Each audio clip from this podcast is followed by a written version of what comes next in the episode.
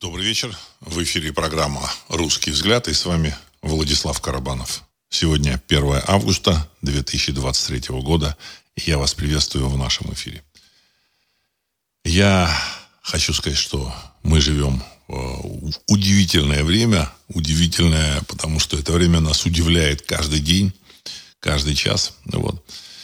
И поэтому темы для выпусков э, я как бы пытаюсь э, предложить в начале выпуска с тем, чтобы, в общем-то, попытаться раскрыть эту тему. Вот.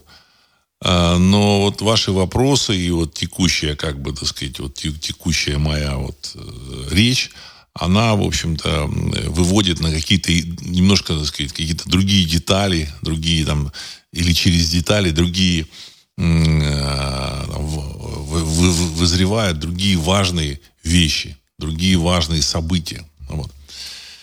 Сегодняшний выпуск я хотел бы назвать э, феномен НЛО вот, и политика.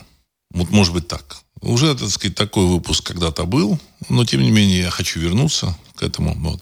Но перед этим я хотел бы принести свои извинения за то, что прошлый выпуск не состоялся по техническим причинам. В общем-то, у меня была такая встреча. Э, и, в общем-то, я уже, уже все не успевал. Вот.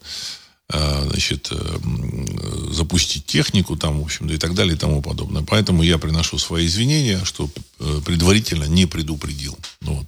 Потому что я все-таки планировал успеть на выпуск. Ну вот. Почему такая тема сегодня НЛО и политика? Ну, потому что я внимательно слежу за информацией, которая, в общем-то, так сказать, вот, в, в, инфор, в информационном пространстве и решил э, провести, в общем-то, некие аналогии. Значит, я обнаружил некие аналогии, плюс еще один из слушателей прислал мне письмо такое тоже, которое совпало с этими моими какими-то, в общем-то, изысканиями. Вот. И все вместе оно э, подвело к мысли, что нужно эту тему обсудить. Дело в том, что в конце 80-х годов, перед распадом Советского Союза, а, было очень много а, случаев, когда граждане бывшего СССР, тогдашнего СССР, видели неопознанные летающие объекты. Более того, они встречались с теми, кого можно назвать инопланетянами. Вот. Я тут обнаружил целый канал на, на YouTube где вот, как бы э, говорится, НЛО, э, не, неизвестные визитеры, как-то вот так. И этих выпусков программы там «Вокруг света», вот так, «Вокруг света» программа, там, значит, НЛО, неизвестные визитеры, там, ну, штук 20, наверное. То есть это эти программы, которые вышли в, советско, в советское время. Э, почему я хочу на эту тему поговорить? Потому что то, что происходит сейчас, вот, оно удивительным образом совпадает с, вот, с теми событиями. Дело в том, что в Америке зачастили, э, в общем-то, явления вот этих неопознанных летающих объектов.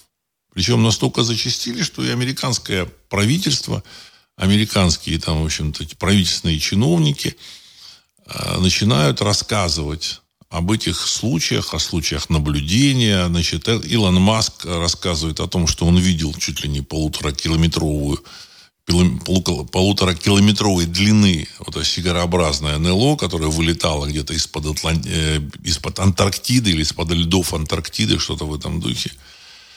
И есть еще там какие-то э, значит, информационные такие сообщения. Вот. Ну, в целом, мы и так, в общем-то, понимаем, что мы не одиноки вот на, на планете Земля.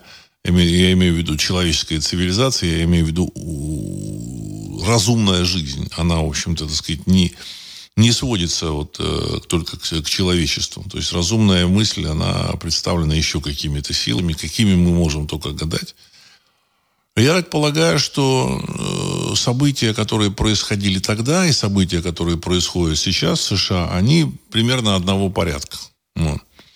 И, возможно, они, в общем-то, предсказывают эти события, вот эти вот э, явления, встречи с НЛО, предсказывают а, некие, некое изменение, форматирование вот это, этих государств, этой территории. То есть появление НЛО в конце Советского Союза, хотя, в общем, советские граждане, они не подозревали, что это конец Советского Союза, но, тем не менее, он случился, Советский Союз. Причем, когда э, ГКЧП там случилось, в общем-то, никто и не подозревал, что это конец Советского Союза. Ну, ГКЧП там, ну, значит, убрали, э, точнее, даже не убрали, а подвинули э, президента Советского Союза Горбачева. Немножко подвинули там съезд СССР депутатов, вот. Но в целом казалось, что, в общем-то, возможно, там э, Советский Союз появится в каком-то обновленном виде. Но вместо этого мы понимаем, поняли э, к началу 92 -го года, что Советский Союз э, почил в Бозе. Ну, после того, как ядерный чемоданчик в декабре 91 -го года перешел от Горбачева к Ельцину, стало понятно. А может быть, он раньше перешел. Я вот тут, тут я могу ошибаться. Может, он перешел даже раньше. Ну, формально Горбачев был отправлен, в общем-то, в отставку, и формально было объявлено в начале 90, в, в начале декабря 91 года о том, что вместо Советского Союза создается СНГ, и это означало конец Советского Союза. Все это происходило под эгидой Соединенных Штатов Америки, потому что э, руководители вот этих э, республик Советского Союза, которые создали так называемый СНГ, Горбачев, Ельцин, э, Кравчук и Шушкевич, значит, Кравчук это Украина, Шушкевич это Белорусская ССР, они в первую очередь доложили э, Бушу старшему, что все, так сказать, совет, мы как бы учредили СНГ. И таким образом из СНГ, как бы таким вот, э, таким вот э, тихой сапой из СНГ, в общем-то, вырос распад Советского Союза. Ну, если так можно выразиться. СНГ означало распад и окончание эпохи Советского Союза. Ну, потом дальше там поделили армию, там, там дальше делили территории. И то, что сейчас происходит на территории замечательного государства Украины, это продолжение распада Советского Союза, потому что много еще не определено, там границы не определены, вообще, так сказать, сам факт существования, право на существование вот э, этой, этого замечательного государства, это тоже, в общем, так сказать, под большим вопросом. Китайские дипломаты сказали, что, вы знаете, в общем, Советский Союз как-то вот не совсем правильно с международной точки зрения распался, вот, нужно было провести международную конференцию значит, а, по, по новым государствам. Ну, вот в целом там есть еще варианты э, фарш провернуть назад, как ни странно. Понимаете, есть такое, такая поговорка, что фарш невозможно повернуть назад. А вот э, как как вот показывает высказывание китайского вот этого товарища, это, то ли это там был э, этот посол Китая во Франции, я так сказал, то ли еще какой-то вот такой китайский высокий чиновник достаточно. Посол это фактически представитель Си Цзиньпиня во Франции. А, то ли еще кто-то, но фарш можно провернуть назад. Ну, значит, это слишком большие такие, так сказать, а, вопросы, задачи, Э, слишком большие, сложные решения, чтобы так вот взять, так сказать, и по-живому разрезать, э, так сказать, э, большую Россию на какие-то там три части.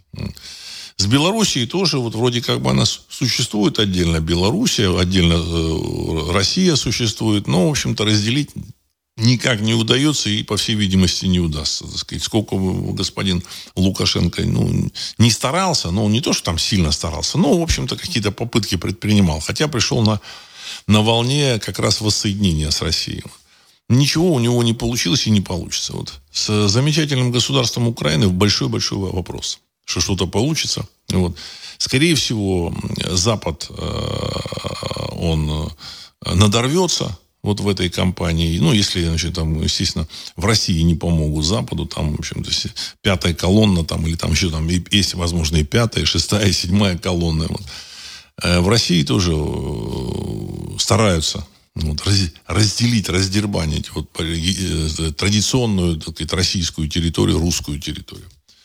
Так вот, в 89-90 годах, вот эти ролики 90-го года, вот эти передачи, пошли вот эти выпуски о том, вот, вот эти ребята видели, значит, НЛО, в Грузии видели НЛО, там вот одна из передач посвящена Грузии, в 89 году, в общем, выступает певица, она поет, и тут, значит, э, зрители смотрят на, на, на какой-то объект в небе, ну, головы их куда-то в небо устремлены, оператор поворачивает камеру и показывает вот это НЛО.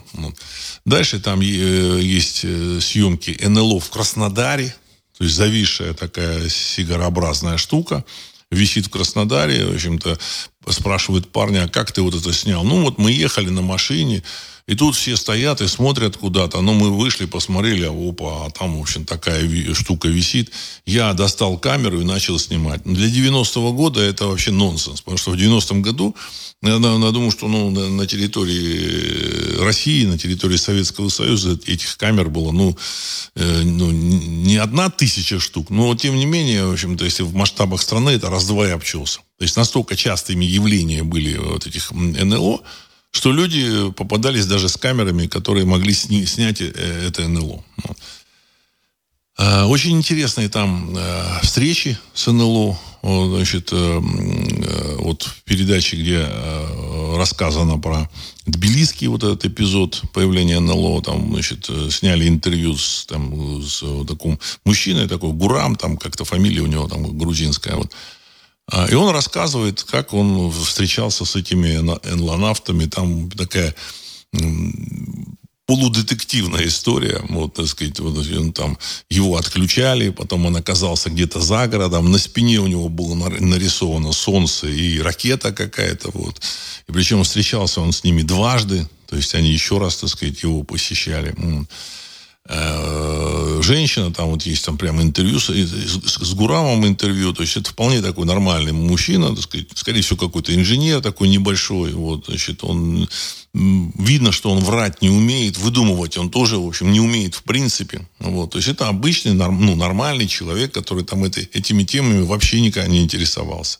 Или там женщина, которая там под, в Подмосковье, она рассказывает, как она вечером шла домой, и тут к ней подходят две женщины в блестящих облегающих э, костюмах, то есть с облегающей тканью, блестящие. Вот. Почему женщина? Она объясняет, что там видно там груди, там фигура вот, высокого роста, больше двух метров, и, значит, говорит, страха никакого не было, и они вдруг меня пригласили, так сказать, пройти с ней, полетать. Она говорит, я не могу с вами полетать, потому что у меня там ребенок ждет, так сказать, уроки надо делать. Но, но они сказали, мы тогда немножко полетаем привели к этому, в общем, колпаку. Она даже не, не могла назвать летающей тарелкой. Она говорит, какой-то колпак такой. Вот она зашла туда, ее завели туда. Она там, в общем, описывает э, внутреннее убранство. Там еще один энлонавт был. Вот они там полетали сколько-то времени. Они предлагали ее там прям там домой там перенести. Она сказала, нет-нет, мои, мои очень испугаются, если зайду через окна. У нас 14 этаж. То есть это реальная, реальная, реальная женщина такого среднего возраста, там ну, около 40 лет, ей там 35 лет. Э, и, и там еще как бы куча там э, передач, где вот эти люди обсуждают вот эти встречи с НЛО. Причем эти НЛО появляются именно в Советском Союзе. Значит, там какие-то были, были видеосъемки из Японии, какой-то из передач. Но это, в общем-то, по сравнению с тем, что снимали в России, не в России, не в России, в Советском Союзе, в Грузии, там, в Краснодаре, это, в общем-то, американские, так сказать, японские съемки, это просто, так сказать, ерунда. Вот. Ну, ну, тоже НЛО было. И вот сейчас э, американские там, сотрудники ЦРУ вдруг начинают тоже рассказывать про какие-то значит, НЛО, которые там зафиксировал Пентагон, общем, фиксируют, видимо, американцы, там сведения такие есть. Я так полагаю, что мы на пороге глобальных политических событий в мире. Дело в том, что развал Советского Союза – это было э, глобальное политическое событие, которое, сказать, эхо которого мы слышим и сейчас, которое доносится и сейчас. Еще Советский Союз не до конца развалился. Но то, что происходит, значит, там, э, в том же самом э, в Нагорном Карабахе между Арменией и Азербайджаном, это тоже, так сказать, элементы развала Советского Союза. Вот эти, так сказать, вопросы там с Абхазией, с Южной Осетией, это тоже с кораблем, который вот российский корабль туристический зашел в Батуми, тут какая-то демонстрация начала его там э, отправлять обратно, вот призывать туристов не выходить э, на, в, в порт Батуми. Вот, так сказать, э, в целом, в общем-то, демонстрации возымели э, успех, в кавычках. Э, э, администрация вот этого круизного маршрута приняла решение больше не заходить в порт Батуми. Ну, потеряют в первую очередь грузины, потому что туризм это один из таких важных элементов э, грузинской экономики. Значит, российские туристы приносили не менее миллиарда долларов, так сказать, чистых, чистых денег, в общем-то, в экономику Грузии. Возможно, даже больше. Я уверен, что больше. Но, тем не менее, э, борьба идет ну, вот, значит, эм, силы, которые очень боятся, что Грузия будет э, близка с Россией, что кто-то будет зарабатывать на российских, так сказать, туристах, это, в общем-то, так сказать, э, противодействие очень мощное. Что нужно было же нанять эту массовку. Понятно, что это, в общем-то, не простые грузины, которые там... 30 лет назад был Советский Союз, уже другое время, и тут, значит, эти грузины выходят и начинают демонстрировать, чтобы эти туристы, которые хотят там денег заплатить этим грузинским торговцам, там, рестораторам, э, я не знаю, там, гидам, вот, значит, э, вот, вот не, пуск, не пускать эти, этих туристов потратить свои деньги в этом Батуме. Это же нужно, в общем-то, сказать, серьезных людей нанять. Вот. Э, то есть советский, это опасение, что вот не дай бог вот эти вот, так сказать, бывшие части Советского Союза проникнутся симпатией, и там возникнет экономические какие-то, так сказать, взаимоотношения. А, да поэтому до сих пор Советский Союз не, разва, не распался. Он, в общем-то, в целом, вот этот русский мир, как он был, там, сказать, вот, он так и останется. Он никуда не денется, потому что э, Российская империя возникла не просто так, не, не на пустом месте, э, не только в результате каких-то завоевательных походов э, русских императоров. Вот. Это, в общем-то, был естественный путь, естественный путь э, а, выбора там э, будущего своего вот этими, так сказать, народами. Потому что и грузины сами, в общем-то, вошли в состав Российской империи. Армянам э, территорию Российская империя предоставила, потому что на самом деле армяне фактически были, были с этой территории уже выселены. Вот, и после перехода этой территории к, э, к Российской империи, в общем, Российская империя предложила армянам с, со всей вот этой Азии приезжать туда и селиться. Ну, там было какое-то количество армянских семей, армянского населения, но оно было меньше, сказать, чем э, население там тюркское.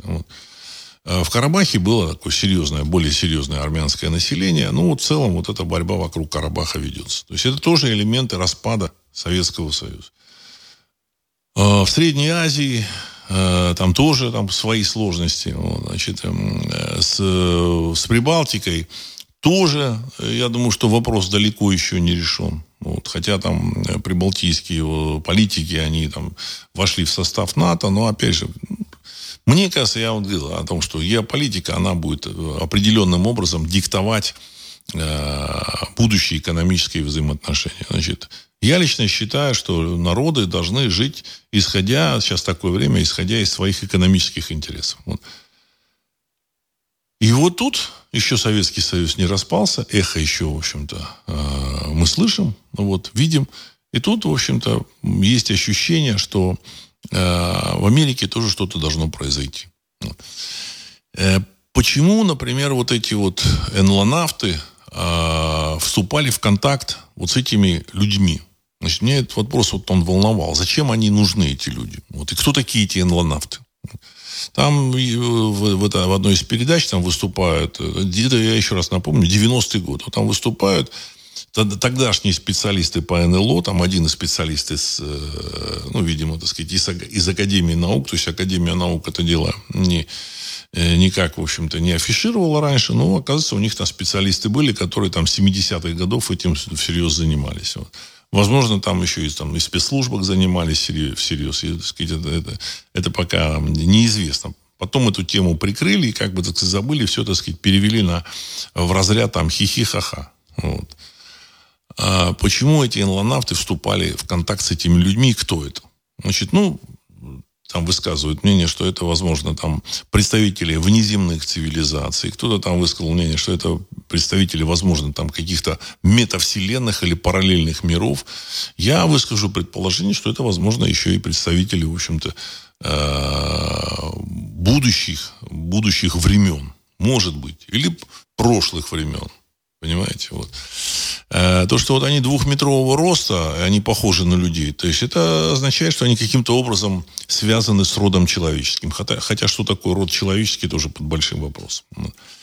Я думаю, что они выполняли вот в, вот в этих встречах с этими людьми, они выполняли какую-то задачу. Возможно, это, эти люди, они там должны, или их потомство должны там в будущем сыграть какую-то роль. Или, возможно, так сказать, не обязательно их, их потомство. Возможно, эти люди, знаете, как бы человек через пять рукопожатий, он, в общем-то, так сказать, способен э, таким образом, ну, не способен, а таким образом он может связаться э, с первым лицом государства. То есть это вот известный такой факт, посчитал какой-то американец, пять рукопожатий. То есть через пять человек, то есть любой человек вот большой крупной страны, такой как там Америка, может э, значит, выйти на президента США. Так и здесь. Возможно, э, действия этих людей – вроде бы простых, это простые люди. Один там инженер какой-то простой, вот, а другая там какая-то женщина, там, я думаю, что там тоже там какой-то инженер там в небольшой там организации. Вот. Возможно, их какое-то действие запустит там череду каких-то, сказать, событий. Может быть. Может быть. Мы можем только гадать. Но зачем-то эти люди нужны были. Вот. То же самое в Америке. То же самое в Америке. Что-то вот эти вот НЛО, они когда показывают, они демонстрируют, они это делают не просто так. Тоже запуская череду каких-то событий. Возможно. Возможно. Таким образом, я так считаю, что э, мы можем еще, вот, так сказать, таким косвенным, косвенным, по, по косвенным признакам установить то, что в Америке будет какое-то переформатирование.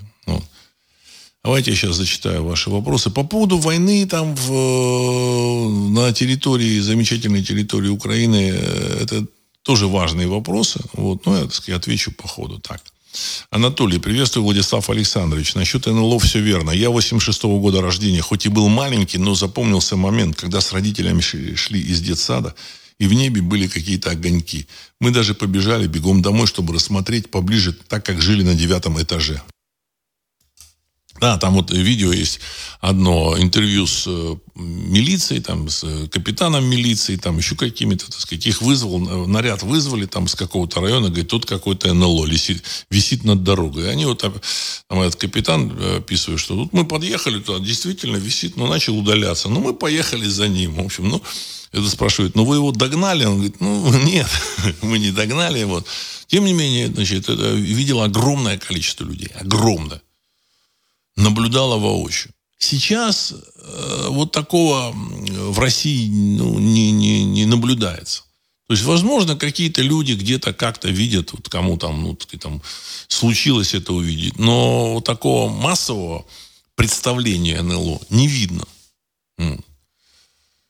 А то, что вот Сергей написал, да, значит, то, что Анатолий, Анатолий написал, это вот тоже как бы пример, что вот родители видели, он там даже запомнил. Ануфриев, самый известный контактер Кирсан Юлюмжинов. Конец цитаты. Уважаемый э, Ану, Владимир Ануфриев, Кирсан Юлюмжинов все-таки рассказал об этом потом. Об этом он потом рассказал. И, насколько я понимаю, он рассказывал, что он видел вот этот э, НЛО, я не помню в каком, он не в 90 в 90-м, а может и в 90-м. Я, в общем-то, помню, что он рассказывал, что ему там Ванга предсказала, что ты будешь дважды президент. Но это Ванга. А вот с этим вопрос. Я вот уточнить, когда он-то видел, сейчас вот не могу. Но. А, Сергей 1956. Я сам видел в 93 году в Москве НЛО. В этот день в Москве был страшный ураган. После него над Кремлем появились летательные аппараты, которые светились разными огнями, и они перемещались с места на место с гигантской скоростью. Просто мгновенно. Потом они улетели строго перпендикулярно вверх и растаяли в высоте. Я это наблюдал прямо с балкона. Конец цитаты. Ну, события, в общем-то, на территории бывшего Советского Союза, они, в общем, начались с конца 80-х, и вот тогда, так сказать, появились НЛО. В 93 год это год такого переформатирования уже такого более, более так сказать, жесткого. Вот. Мы живем в стране, которую сформатировали в 93 году. Хотя в целом нынешняя страна, нынешняя Российская Федерация, это прямой наследник Советского Союза. Кому бы как не хотелось, кому бы как не казалось. Правит точно та же элита, которая была селектирована еще в советское время. И пока они власть не уступили. Пока они власть не уступили. Вот. Так, значит, Сергей Краснодар. Я в 89-м видел над Новотитаровкой под Краснодаром круги из, из разных цветов. Много людей видела.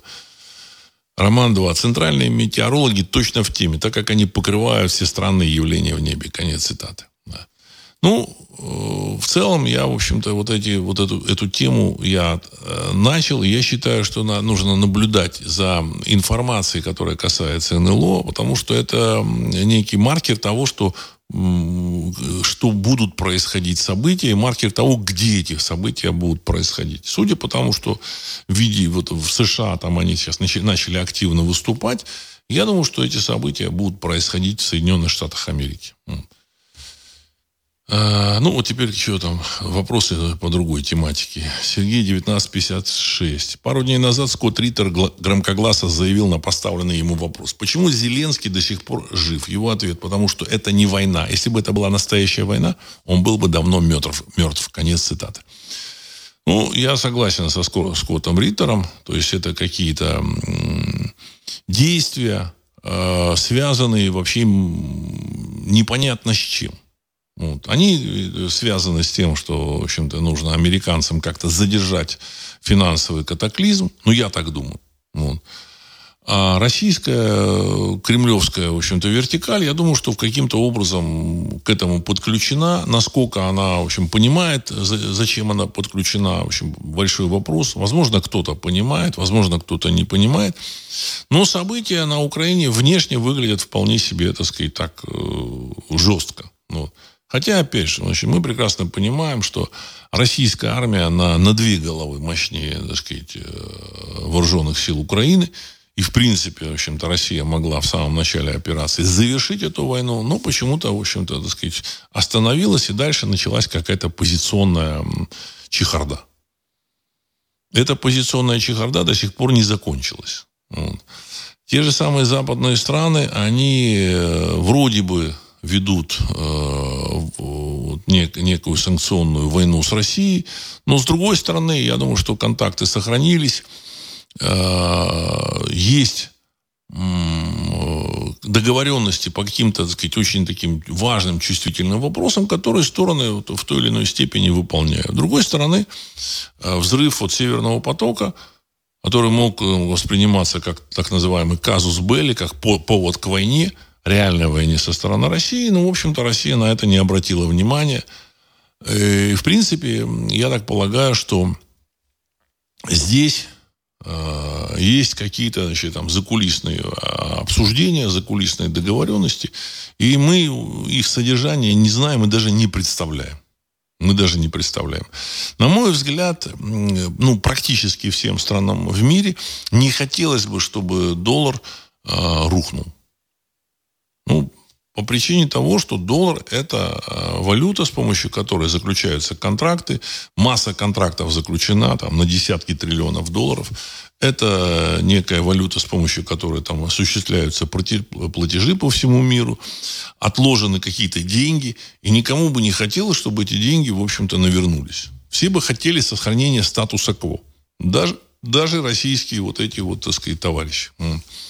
Но как оно будет дальше, э, я думаю, что американцы сами не знают, что там может вылезть. Потому что вот, так сказать, такой глобальной э, ситуации, когда вот такая глобальная пирамида, и что случится, если эта пирамида там, в общем-то, рухнет, никто не знает, в чем будут торговать. То есть они предполагают, конечно. Вот в России сегодня там ввели электронный рубль, и э, вот сегодня я там слышал комментарий о том, что электронный рубль поможет обойти систему вот, SWIFT. На самом деле это, это хорошая информация. Это очень хорошая информация. То есть система SWIFT уже будет не нужна. Электронный рубль может быть полноценной э, валютой, причем, в общем-то, резервной валютой, которая, значит, может в теории там заменить э, тот же самый доллар.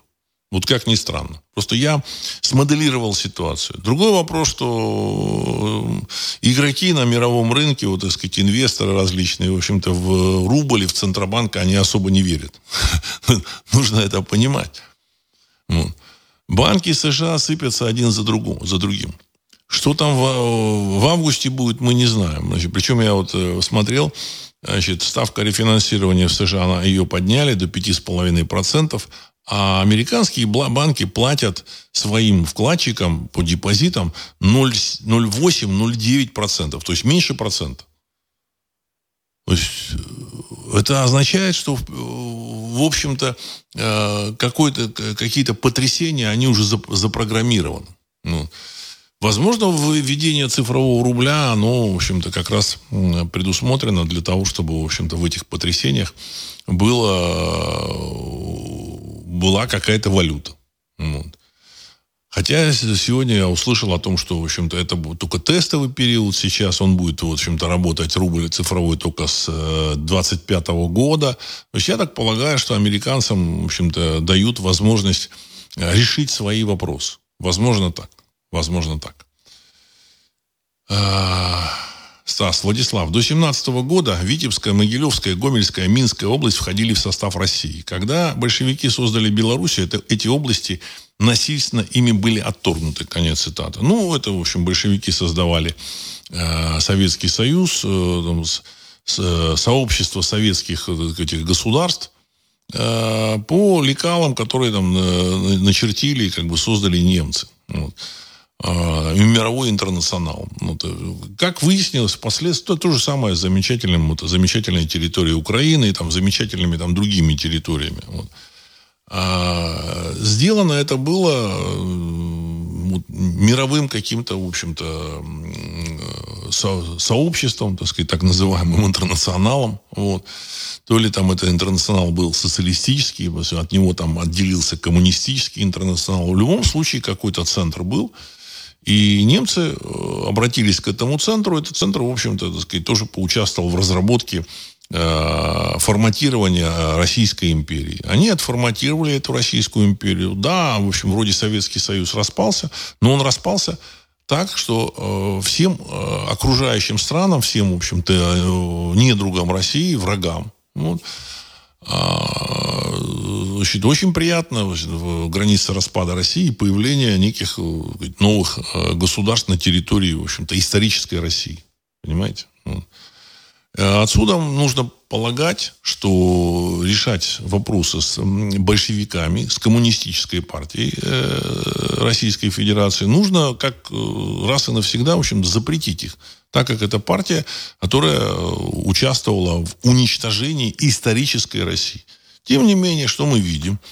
Мы видим, что в России, в общем-то, эта коммунистическая партия э, ведет свою, активно ведет свою пропаганду. Она транслирует свои какие-то идеи, значит, заявляет о защите России. Уже, так сказать, они развалили Россию, теперь они заявляют о защите России. Так сказать, чего вы не переместитесь вон там на Украину? Перемещайтесь и там защищайте Украину или еще там куда-нибудь перемещайтесь, в Грузию, например. И защищайте Грузию. Вот. А в России нужно эту партию так сказать, запретить. Кстати, Жириновский постоянно призывал, что нужно запретить Компартию КПРФ. Что нужно запретить КПРФ. Вот. Ну и в центре э, России, в сердце, стоит вот этот зикурат, возведенный, в общем-то, так сказать, для мумии э, вот этого разрушителя России – Э, запустившего в России значит, череду катастроф русского и других народов России. Вот. И, в общем, пока этот, вот, вот эти вопросы не будут решены, я думаю, что перспектив у России, в общем, таких вот не откроется. То есть они, они есть у России перспективы, но они закрыты пока. И пока вот, значит, сидят там на трех стульях товарищи, вот, которые управляют страной, перспективы не откроются. Ну, это мне так, мне так кажется. Опять же, все, что я говорю, это мои мысли. Я делюсь своими мыслями. А, так, значит, Сергей 1956. Киев в отчаянии, заявил экс-аналитик ЦРУ Ларри Джонсон. Он, они, он перебрасывает на фронт все больше солдат, и техники. Однако ВСУ так и не смогли добраться до первой линии российской обороны. В итоге украинская армия истощает себя в мясорубке. Конец цитаты. Уважаемый Сергей, я думаю, что здесь вопрос не в том, что там они могут, не могут, а вопрос в том, что идет какая-то э, постановочная акция, вот э, такая ну, чудовищная, но это постановка. Мне так кажется. Мне так кажется. Главной задачей постановки является отвлечение внимания мировой публики для того, чтобы э, решать там за кулисами так сказать, свои вопросы. Я об этом много раз говорил. В общем-то, происходящее, то, что мы видим, оно на самом деле, мне кажется, подтверждает вот этот факт. Более того, вот, значит, э, вот те же самые там персонажи украинской политики, вот, там Залужный, там этот Кирилл Буданов, начальник ГРУ, в общем-то, этих людей, скорее всего, нет – или они куда-то слиняли. Тем не менее, вот это заложенное интервью дают. Вот это мне так больше всего нравится. То есть человека нет, его даже не показывают. То есть то показывают сбоку как-то, то еще как-то. По всей видимости, это другой какой-то человек. Тем не менее, он активно дает интервью, в общем-то, управляет армией и так далее и тому подобное. Значит, ну, это типичная постановка. Типичная. Смысл скрывать все, от, это, от публики. Смысл. А, так, значит, э, Роман 2. Российский рынок акций растет. Уважаемый Роман, российский рынок акций не является сказать, самодостаточным. Э, его там рост или падение вообще ничего не отражает. Он, оно может отражать либо возвращение каких-то денег, либо там э, девальвацию рубля, либо еще что-то. Понимаете? Но, так сказать, не, он никак не отражает реальный, реальный рост, там, рост или падение доходности. Ну, это нужно понимать. В России рынок как таковой не сформировался. Его, ну, де-факто, вот рынка там капиталов, рын, рынка активов, э, ну, промышленных, его де-факто этого не, не существует пока в России. Де-факто. Оно как бы есть там имитации какие-то. Вот. Но де-факто этого рынка нет. Он, значит, есть рынок ну, каких-то, какой-то продукции есть, есть, вот, каких-то услуг есть рынок, но в ключевых вот вещах, вопросах рынка нет, даже вот с этими замечательными ланцетами. На самом деле, для того, чтобы армия чувствовала себя легко и уверенно, нужно, чтобы вот эту военную продукцию производила как, как минимум 2-3 компании. Лучше всего 3. Пусть они производят э, немножко там разные модификации, пусть они сами разрабатывают, но это должны быть конкурирующие компании, э, конкуренция которых подраз... создает возможность купить для армии наиболее дешево, наиболее эффективный продукт. Все. Даже если там у одной какой-то компании есть самый эффективный продукт, остальные компании все равно должны существовать для того, чтобы они своей конкуренции э, создавали в общем-то, э, возможности э, с помощью там, цены, с помощью вот этой вот э, конкуренции, конкурентной борьбы, возможность выбирать, возможность не, не, не допустить, чтобы как кто-то один там за, за, задрал цену на свой продукт. Но этого не происходит. Поэтому, я еще раз, в этом отношении тоже как такового рынка нет. А, так. Э, Владимир 82. Разговоры про НЛО нужны США для усиления своего контроля и присутствия в космосе, прежде всего в военных целях. Китайцы это поняли и предложили мирное сотрудничество США в космосе. Конец цитаты. Уважаемый Владимир, вы, наверное, 82.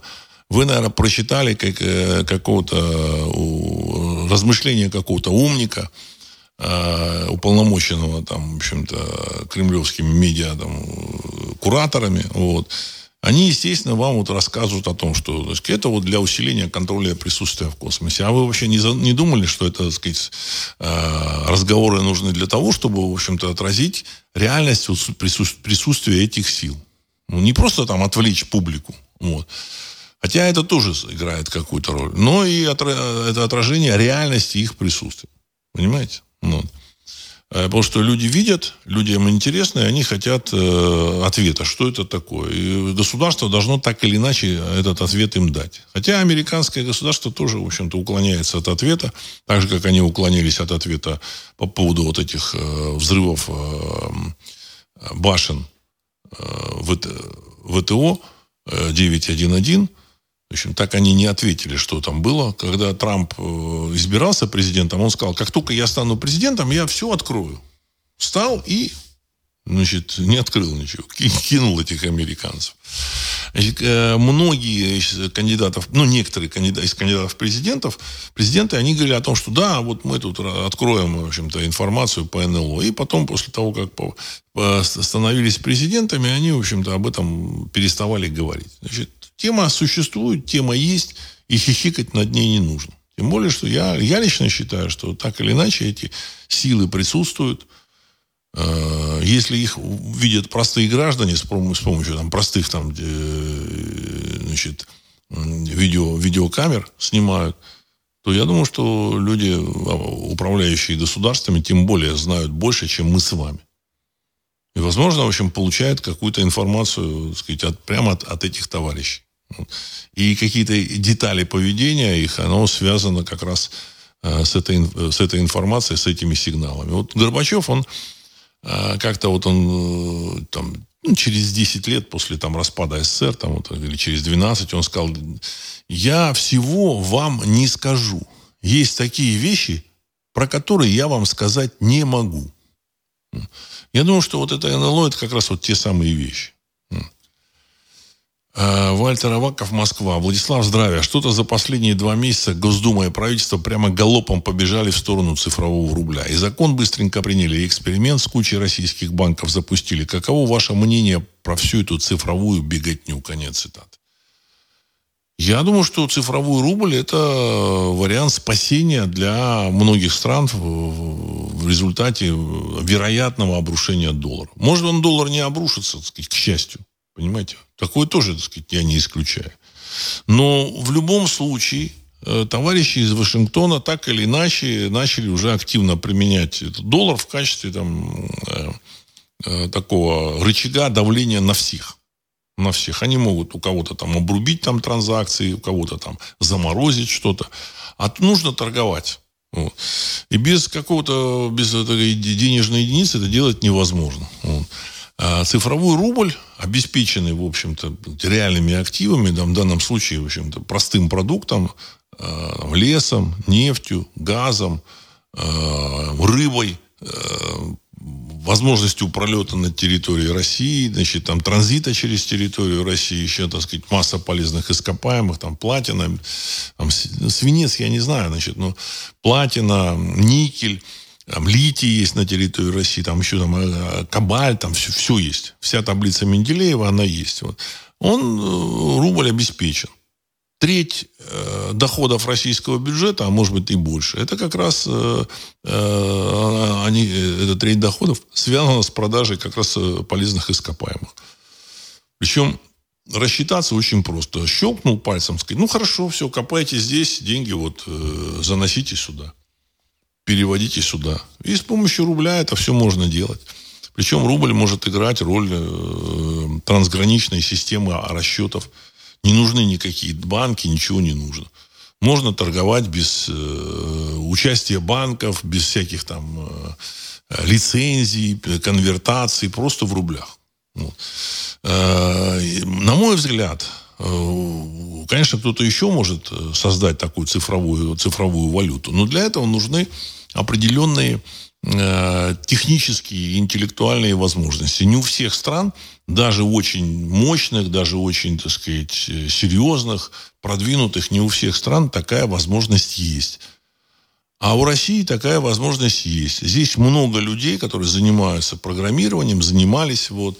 То же самое, там та же самая Силиконовая долина в США, она э, укомплектована в значительной степени российскими э, программистами.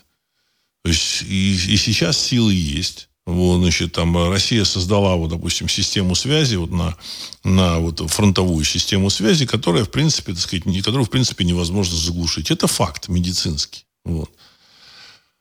А, ту же самую цифровую валюту, чтобы сделать, для этого нужны, в общем серьезные вот эти разработки. И, возможно, Россия, в общем-то, вышла на этот рынок как одна из первых стран – и здесь она может другим странам помочь и масштабировать свою систему в других странах. То есть как бы взять за основу свою вот эту архитектуру и пристроить там, допустим, в, каком-нибудь, там, в каком-нибудь Иране, в какой-нибудь Саудовской Аравии, там, в Арабских Эмиратах. И все. Если это, эти системы будут распространяться с одного центра, то это, в общем-то, будет э, одна большая это, это, зона валютная.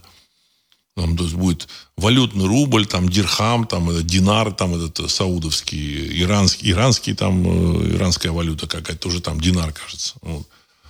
То есть в целом э, шлюзы будут обмена такие, так сказать, простые. Вот. И, э, если еще и китайцы сюда, так сказать, будут включены, то это будет создан такой серьезный рынок.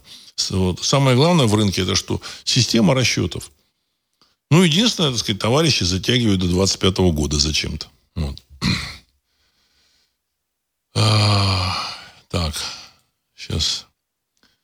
А, Ануфриев. Из государственного бюджета на содержание КПРФ в 2022 году ассигновано 1 миллиард 600 э, миллионов рублей. Значит, ну, я, я еще раз подчеркну, что э, существование КПРФ это вот, если честно, за счет еще государства, это, честно говоря, нонсенс. Причем эта партия, она по якобы по классовому признаку они уничтожали, в общем-то, так сказать, людей. То есть то кулаков там ссылали за то, что у человека там, э, там э, две или три лошади, там, там, или там три коровы.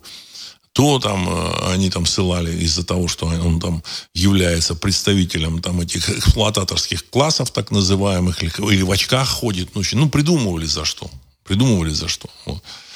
Ну, в целом, в целом, э, развал Советского Союза, уж во всяком случае, целиком и полностью на совести вот этой Компартии. Целиком и полностью. То есть Компартия запрещала людям заниматься экономической и хозяйственной деятельностью по надуманным предлогам. И вот эта партия значит, развалила вот эту огромную страну, довела, довела до нищету богатейшую страну на планете с э, умнейшим населением, ну, вот, с культурой э, многотысячелетней. Вот, так сказать, если там у русского народа там, в общем-то, тоже можно проследить там еще там до Геродотовых времен и раньше, там, у грузинского народа тоже, там еще, так сказать, у массы народов среднеазиатских тоже там. И после этого эта партия представляет себя э, в, общем, в Государственной Думе, на политической арене, в общем-то, как, как минимум, странно. Странно. Э, Юрий Москва, скажите, что вы думаете о, внезапно борь... о внезапной борьбе с мигрантами в России? Что это, приближение выборов? Конец цитаты. Я думаю, что в России, в общем, э, власти нужно на какие-то очки себе набрать. Они пытаются, на мой взгляд, вот таким образом набрать очки, потому что тема назрела и перезрела не, не, не вчера, не сегодня, а уже там лет 20. То есть народ понимает, чувствует, что Россию заселяют другими народами из других, из других стран. Вот, а Средняя Азия это другие страны. Я очень хорошо отношусь, сказать, как и все, наверное, так сказать, патриоты России ко всем народам. Ко всем народам. И к узбекам, и таджикам. Но я лично считаю, что переселение узбеков и таджиков в Россию, оно, в общем-то, э, грозит э, русскому народу вытеснением из э, активной хозяйственной э, жизни. Вот. Он грозит вытеснением, заселе, за, замещением русского народа на его исконной территории. И поэтому вот они вот заговорили на эту тему. Значит, ну, на мой взгляд, эта борьба с мигрантами, она, конечно, должна вестись не компанейщиной, а она серьезно должна, так сказать, не, не борьба с мигрантами, ни в коем случае, так сказать, с ними бороться не нужно, просто не нужно открывать ворота в Россию и держать открытыми, так сказать, вход в Россию. При том, что эти мигранты не всегда являются, в общем-то, э, качественными рабочими. Э, недавно там вот эти киргизская власть, я вот рассказывал о том, что киргизская власть э, строила там дом правительства какой-то, или там какое-то здание правительственное там должно было построить. И вот киргизские рабочие, рабочие строили это здание три года. И в конечном счете вот этот министр какой-то сказал, что ну невозможно с этими, с нашими рабочими работать. У них, они работают, в общем-то, сказать, 4 дня в неделю, там опаздывают. Они, то, что можно сделать за один день, они делают неделю. И никаких способов заставить их работать лучше не, не, не найти. Поэтому мы решили взять и пригласить рабочих из э, арабских, Объединенных Арабских Эмиратов, чтобы они быстро это сделали. И там люди там даже пишут, что да, то, что наши рабочие делают там за там, месяц, э, турки делают за неделю. Турецкие рабочие. То есть это тоже, как бы, так сказать, ну, наследие Советского Союза. В этом не виноваты, конечно, ни узбеки, ни таджики, там, вот, ни киргизы тем более. Вот. Но, тем не менее, завозить их в Россию не перспективно. Не перспективно. Поэтому я думаю, сам термин борьба с мигрантами, он, не, он неправильный. Я думаю, что значит, просто нужно держать э, ворота в, э, в Россию значит, закрытыми для значит, не, не, ненужных мигрантов. Хотя я думаю, что там те же самые узбеки, э, я знаю, что там хорошо плов готовят. Но пусть открывают рестораны узбекской кухни, таджикской кухни. Вот. В, этой, в этой области, я думаю, что они конкуренцию значит, не составят. Потому что, ну, среди русских там специалистов варить плов мало. Так же, как там делается в нормальных странах. И все. Вот там, где они что-то умеют, они могут предложить свою, так сказать, продукцию, или там могут они продавать свои дыни, узбекские, там, значит, там, таджикские. Могут они продавать свои там помидоры, там, и, там зелень. Пожалуйста.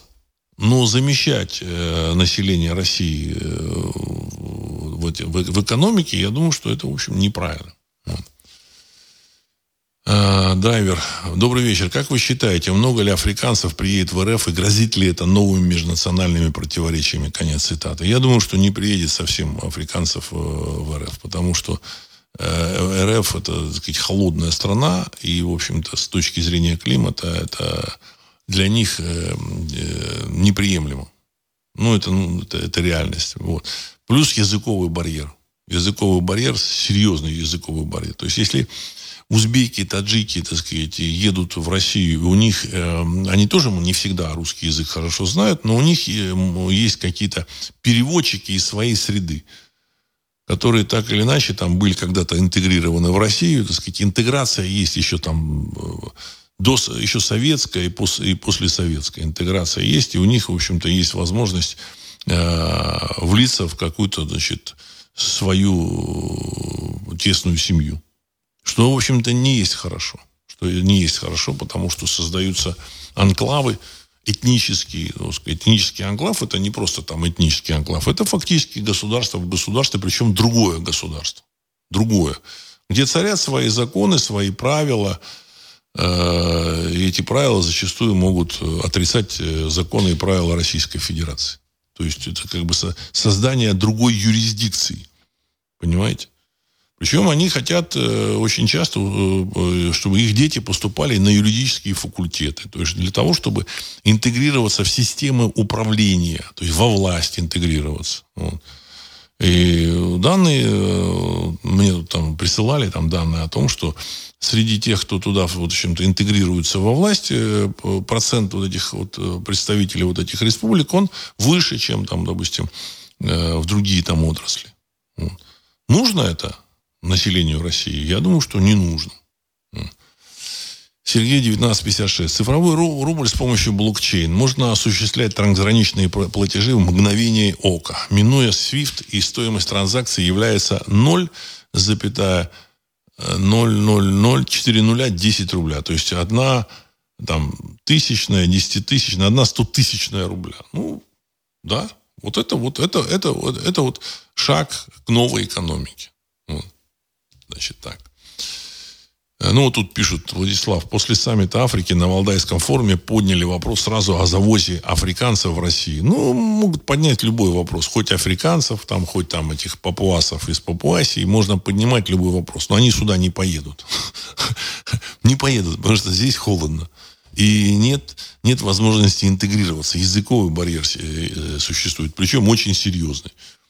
То есть у них э, алфавит другой, э, языковая среда, с которой они приехали, тоже другая, там он больше англоязычная, так, или там франкоязычная. Поэтому в России они не интегрируются никак.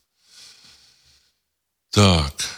А, Сергей Красная Поляна. Норвегия тоже холодная страна. Вы знаете, сколько африканцев там и в Швеции, например? Конец цитаты. Ну, там, в общем-то, и денег намного больше. Им платят, дают. В России им много денег не дадут. Понимаете, вот.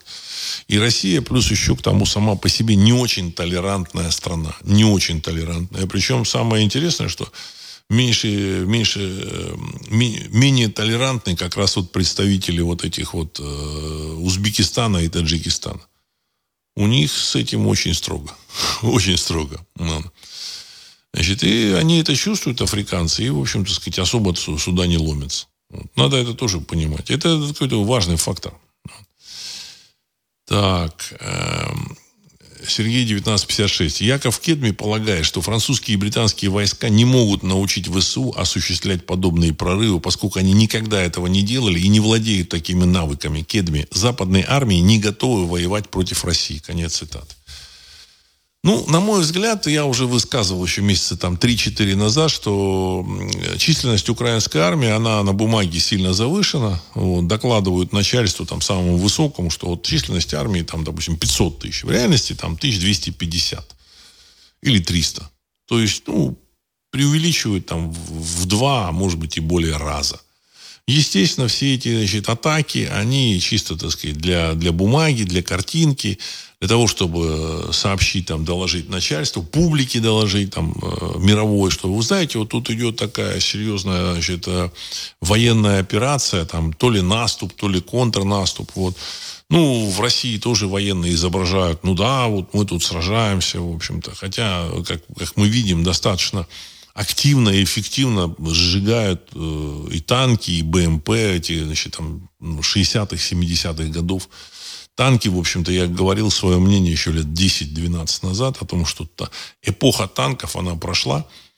И современный танк, он, в общем-то, сжигается дешевым там, противотанковым, противотанковой управляемой ракетой на, на раз. Вот. Ну и плюс, если, так сказать, российский танк с таким уже, так сказать, подготовленным экипажем, он тоже, в общем, на раз там их выбивает. Вот. В целом, э, мне кажется, что вот, это, вот, эти военные действия, военная операция, она ведется для, для, для публики. Для публики, для начальства. Вот. Э, а начальство, так сказать, там, американское начальство, решают какие-то свои вопросы. По поводу Байдена я говорил, что я лично считаю, что э, там не совсем этот Байден. Вот, ну, всякая информация тут проходит. Я, я не знаю, в общем, так сказать, там, перипетии американской внутренней политики, но в целом я считаю, что э, поставили они вот этого дедушку, э, над которым они же и смеются, специально для того, чтобы э, отвлекать людей от реальных действий, событий. Кто руководит в реальности Америкой, мне непонятно. Понимаете, никто никогда не сказал, ни этот самый э, бывший американский этот, э, аналитик, военный аналитик Скотт Риттер, там, или нынешний военный аналитик, вот, ни какие-то еще там другие американские это, э, аналитики ЦРУ, там, никто не говорит. Вот, ни э, э, Такер Карлсон тоже не говорит, кто управляет Америкой. Нам вообще сказать, никто не сообщает. Понимаете? Нам непонятно, кто э, цели ставит. Явно не Конгресс США и не Сенат США. Кто ставит цели? Понимаете, там Конгресс, Сенат США, да, они там что-то обсуждают, камлают, и не Камала там, конечно, управляет. Вот. Но кто направляет, кто принимает ключевые решения, сколько там чего направить куда-то. Потому что, значит, вдруг там, э, там Байден говорит, что да, я вот решил тут выдать Украине еще там сколько-то денег. Все правильно, он решил выдать. Кто ему сказал, сказал, что решить? Кто это, кто это, кто ему написал на бумажке это? И никто об этом не знает. Вот. Сергей 1956. Трамп заявил, в случае победы на президентских выборах 2024 года мы проведем крупнейшую операцию по внутренней депортации в американской истории. У нас нет другого выбора. Сейчас США, в США насчитывается 46,2 миллиона мигрантов – легальных и нелегальных, которые составляют 14,2% населения. Конец цитаты. Уважаемый Сергей, я думаю, что Трамп, он может сказать все, что угодно, но значит, никто депортировать этих людей уже не сможет. Я вообще полагаю, что э, на современном этапе вот эти люди, там, мигранты, они, ну, в Америке, во всяком случае, по поводу России у меня другое мнение, а вот в Америке они более активны и более, более заточен э, защищать свою позицию свои интересы. Если они хотят находиться в Америке, я думаю, что хрен ты их выкинешь куда-то. Понимаете? А вот в Америке там набрать людей, которые там, в общем-то, их депортируют, я думаю, это очень-очень сложно и проблематично. у них и армию-то сложно там набрать. Вот. А значит, их нужно набирать людей по идеологическому принципу. А если они начнут набирать армию по идейному принципу, вот, которая там кого-то начнет депортировать, следующим номером армия депортирует американских политиков, включая самого Трампа. Понимаете? Вот. Ну, может, Трампа они не будут депортировать, но такая вероятность есть, что эта армия будет диктовать в Америке там, свою политику. Или вот эти люди. И набрать ее, я думаю, что маловероятно. Маловероятно. Поэтому, в общем-то, все это, так сказать, слова, заявления слова э, Трампа для того, чтобы э, ласкать слух э, своих американских избирателей, которым это приятно слышать. Вот, ну, ну, возможно, он молодец, правильно делает, я не знаю. А, вот этот старый вопрос, еще к прошлому выпуску. Сергей М. Здравия, Владислав. Как вы думаете, отправка нашего зерна в Африку бесплатно? Это справедливо по отношению к собственному народу, в который, который в общей массе небогато живет? Зачем президент это делает? Показать, что мы ничто по сравнению с Африкой? Конец цитаты. Но, опять же, эм, э, население задело вот это списание долгов Африки там, в, в размере 23 миллиардов долларов, российское население – ну, насчет вот э, бесплатного этого зерна, я лично считаю, что зерна э, много. Нужно э, крестьянам платить за это зерно, ну, фермерам, чтобы они, в общем, в следующем году могли собрать тоже урожай, собирать, потому что это, это элемент государственной безопасности, наличие продовольствия. Вот, это рекордный урожай. А куда-то это зерно нужно девать. Ну, проще подарить его там этим африканцам, чем там сбрасывать там в Черное море или что-то там сделать. То есть с ним ничего сделать невозможно. Нет систем переработки, нет там э, систем хранения, там много чего нет. Поэтому проще подарить африканцам. То есть поэтому значит, не, не ругайте российскую власть. Вот. А, с африканцем денег не взять, поэтому, в общем-то, может быть, что-то там, какой-то там, какие-то гешефты там будут, там, в общем-то, или там плюсы там, для российской политики уже хорошо. Если они уже будут там демонстрировать там на каких-то каких там мероприятиях международных э, доброе отношение к России, уже хорошо. Уже хорошо. Можно сказать, что мы вот вам там зерно бесплатно поставляем. Сергей Красная Поляна. Добавлю, этот цифровой рубль ничем не отличается от филиала единой мировой валюты. Эмиссия будет в руках у тех же, кто, что и сейчас. Кроме того, все те же банки и будут держать ваш кошелек под прямым контролем. Наличка будет уничтожена. Я не понимаю, как можно не видеть того кошмара, который нам уготован. Конец цитаты. Уважаемый Сергей, цифровой рубль в любом случае лучше безналичного рубля – который, которым вы пользуетесь. Потому что сейчас основная масса людей, она, в общем, наличными э, пользуется, но, в общем, в значительной степени пользуется деньгами, которые на карточке есть. Этими деньгами на самом деле пользуется банк. Вы эти деньги держите в банке. Этот банк э, пользуется, так сказать, так, как хочет. Вы переводите деньги кому-то, он с вас берет процент. Вы оплачиваете кому-то, он берет с продавца вот, там, продукции вот вы покупаете там колбасу, да, он берет вроде бы с продавца продукцию, но продавец-то берет с вас. Понимаете? А, в любом случае, эти деньги, они, они все равно контролируются. Если вам захотят перерубить в банке деньги, в общем-то, вам перерубят, причем вероятность а, блокировки вашего счета, она выше, потому что может блокировать, а, может блокировать счет и государственный, и Центробанк, если захочет. Куча государственных э, структур. Ну и плюс может блокировать, блокировать банк. Причем не, не потому, что там вот это действительно нужно, а вот как бы чего не вышло. Вот вышло там постановление какое-то, что вы тут, я не знаю, там много, э, я не знаю, там переводите кому-то денег, и все, банк блокировал, так сказать, хотя вы там ничего не нарушили. Э, в варианте с государством этих э, рисков чуть-чуть меньше. Вот. Плюс с вас не будут брать процент. А так они и так все деньги вообще контролируются. Причем ваши деньги, если там, вы там держите там, 100 тысяч рублей, ну, условно говоря, 100 тысяч рублей в банке, эти, эти деньги крутит банк замечательно. Вот. Э, в общем-то, там они какие-то копейки там платят, но это, в общем, ни о чем. Ни о чем. Вот. И в результате вы имеете, вы деньгами можете пользоваться только через посредника. Только через посредника. И в случае какой-то патовой ситуации банк может вам деньги эти не выдать. Вот. Так что вот в той же самой Америке когда, в общем-то, этот банк, вот этот Силикон Вэлли, там, общем, навернулся, там же, в общем-то, фактически, если бы не, его не спас э, резервный фонд, э, не резервный фонд, а ФР, да, Федеральный резервный фонд США, так сказать, там не дал бы деньги, так сказать, эти деньги бы люди потеряли свои депозиты бы. И все. Поэтому не нужен как бы вот этот посредник. В данном случае в России то же самое. Банк, он э, распоряжается этими деньгами так, как он хочет. Так сказать. В России тем более. Э, в России, в общем-то, масса людей там теряла деньги. Поэтому в банках. Поэтому, в общем-то, наличие вот электронных денег, оно, оно позволяет э, эти, эти, снизить риски. Вот. Ну и плюс можно торговать со всем миром. Я уверен, как только вот этот э, электронный рубль начнет работать, там будут карточки к нему выпол...